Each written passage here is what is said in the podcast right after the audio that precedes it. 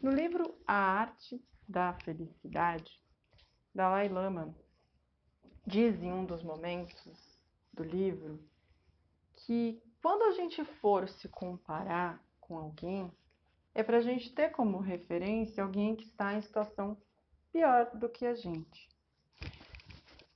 A grosso modo, se a gente for avaliar isso, provavelmente vai ver aquele sentimento de que horror, a gente só vai ficar bem vendo que tem alguém pior do que a gente.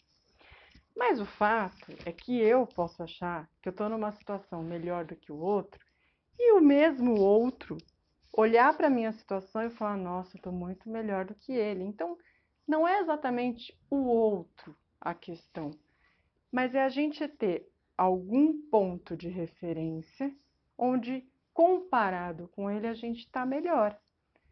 E isso dá um gás, dá um fôlego para a gente respirar. Não tá tão ruim assim. E é automático. Se eu falar agora, pensa numa pessoa que se você se comparar a ela, você dizer, nossa, eu tô bem melhor. Pior seria se eu tivesse na situação de fulano, de ciclano. Não vai te fazer agradecer quem você é, onde você está, o caminho percorrido para chegar até aqui? Foi isso que ele quis dizer. Ele não quis dizer se compare o outro para ter dó do outro e você se achar o máximo. Não. Ele falou: se compare com pessoas que não estejam tão bem quanto você, porque você vai se sentir melhor. O comparativo vai ser outro. Isso faz toda a diferença. Mesmo eu passando por determinadas situações que não estavam previstas, como eu fiz o vídeo recente sobre imprevistos, é, e lá eu expliquei bem sobre isso. Mesmo eu assim, quando eu fui começar a minha fisioterapia, cheguei na clínica no primeiro dia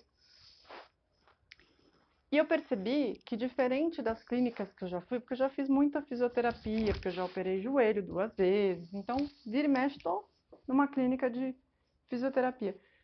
Por mais que tenha as pessoas em reabilitação, essa clínica eu vi uma grande diferença.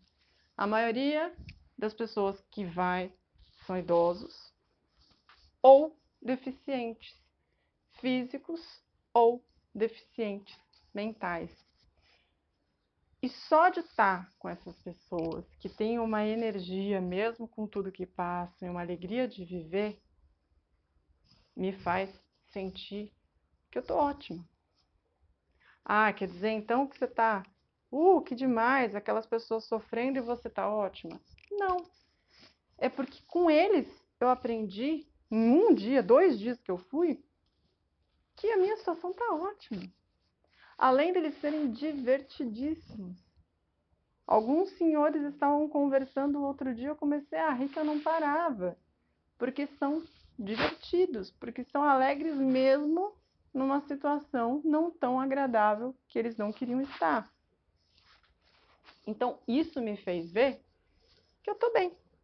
Agora, se eu for olhar uma pessoa que está ótima na vida, em todos os lados da vida, está saudável, está feliz, está plena, 101%, que eu não acredito muito, mas enfim, que esteja 101%, eu vou me sentir péssima. Eu falo, nossa, mas a minha vida é uma porcaria, porque olha João, olha Maria, olha Francisco, olha a Carolina, olha a vida deles. Então, vamos começar a comparação dentro de uma realidade que não seja acima da nossa, mas abaixo. Apenas para que a gente possa ter fôlego para seguir a caminhada. Motivação em áudio. Lembrem-se, juntos somos mais.